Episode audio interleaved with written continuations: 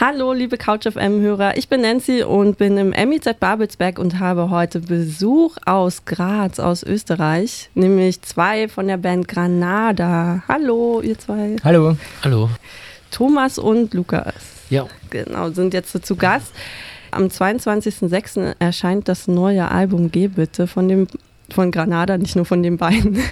Das alte Album ist ja noch gar nicht so alt eigentlich. Ähm, wie kommt es, nee. dass ihr so schnell so gute neue Musik habt? Ja, wir waren mit dem ersten Album dann natürlich auf Tour auch gell, und haben boah, ja, gespielt, Clubshows, Festivals und so weiter. Und im Zuge dessen auch immer wieder neue Nummern adaptiert und auch einige Nummern gespielt, die jetzt fürs erste Album nicht ganz fertig waren. Das heißt, es sind einige in der Schublade gelegen, wo wir gedacht haben, na, vielleicht passt es aufs erste. Das ist sich aber dann nicht ausgegangen und dann also ihr hattet auch schon Material und habt nebenbei noch geschafft, was zu schreiben. Wahnsinn. Ihr könnt ja noch mal kurz erzählen, was erwartet die Leute da?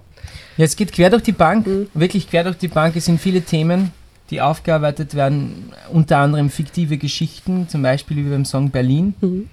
Eine fiktive Liebesgeschichte, die zerbricht und naja, den Rest kann man nachhören am Album. Ähm, andererseits aber auch sehr autobiografisch oder nahe im autobiografischen stehende Geschichten, wie zum Beispiel vom Herz kommt. Oder auch Lieder über den Amtsschimmel, über den schönen, über die Bürokratie, wie sie herrscht. Oder wie ich auch zu sagen pflege, Bürokratismus.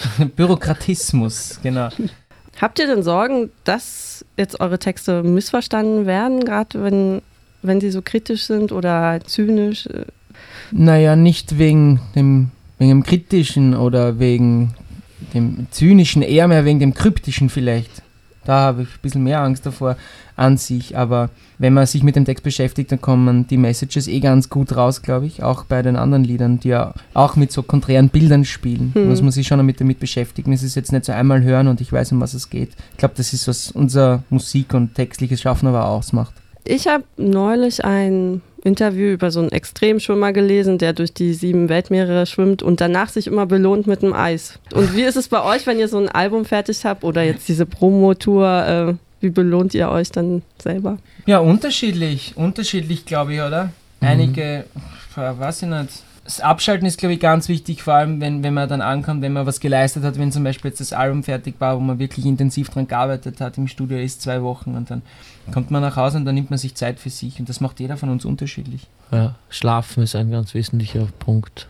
Ja. Schlafen, Sise Chikam, dann Kaffee trinken gehen ja. oder einfach am See entspannen, vielleicht wandern. Ja, oder laufen, also ja, joggen, Sport, joggen Tour. Sagen, laufen ist joggen. Also joggen.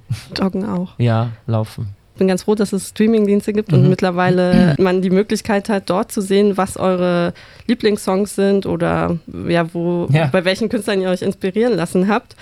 Ihr habt ja Arcade Fire da drin in mhm. so einer Liste Soundtracks des Lebens. The Strokes mit Last Night, David Bowie zum Beispiel auch, Vampire Weekend. Also man hört diese Einflüsse ja auch in eurer Musik ein bisschen. Und große Frage, Bonnie Tyler, Holding Out for a Hero. Ich kann es ja mal kurz anspielen, wenn man es hört.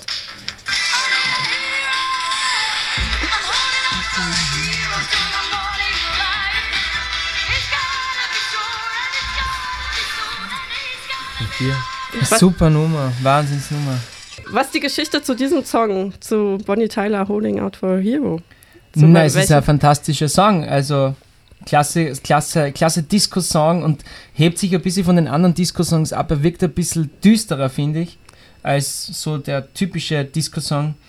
Und hat einen irrsinnig schönen Refrain und ist äh, latent aggressiv auch, würde ich sagen, was ihn ausmacht dauert auch sehr lang die Nummer, ich glaube über fünf Minuten. Ja. ja. Und spielt halt mit der Spannung extrem. Also ja, ich glaube, geht hin zum Refrain voll auf und dann wieder runter, aber es bleibt immer dieses Ziehen da. Ja, ich glaube, es ist eigentlich auch, also Bonnie Tyler ist halt auch eine Nummer für sich und ich glaube, es könnte sonst niemand diese Nummer überhaupt interpretieren, sondern. Ja. Dann äh, habe ich erfahren, dass ihr uns noch einen kleinen Song vorspielt für uns. Ja, wir machen Prada, haben wir uns gedacht, oder? Prada? Einen Akustik-Session Prada-Song. Okay. Jo, yeah.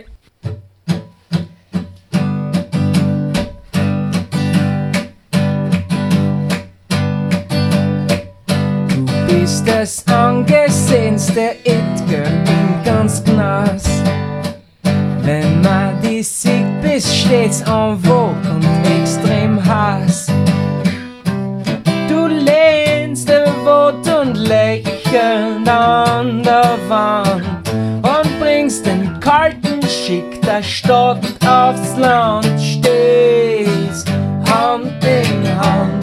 Mit deinem Glitzergewand. Sommercover, du tragst nur Prada, Prada, ganz und ganz tief unentspannt. Ihr Sommercover, du tragst nur Prada, Prada.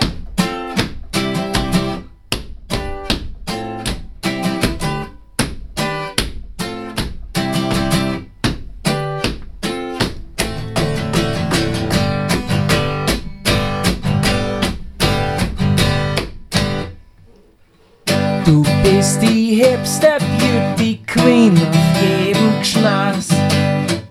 Im Vintage-Style der Haute Couture, wie jeder weiß. Du machst auf Cindy Loper, wenn du tanzt und bringst mondäne Eleganz aufs Land. Stehst Hand in Hand mit deinem Glitzerquant. Sommercover. Du tragst nur Prada, Prada, tanzt und tanzt dich unentspannt. Sommercover. Du tragst nur Prada, Prada.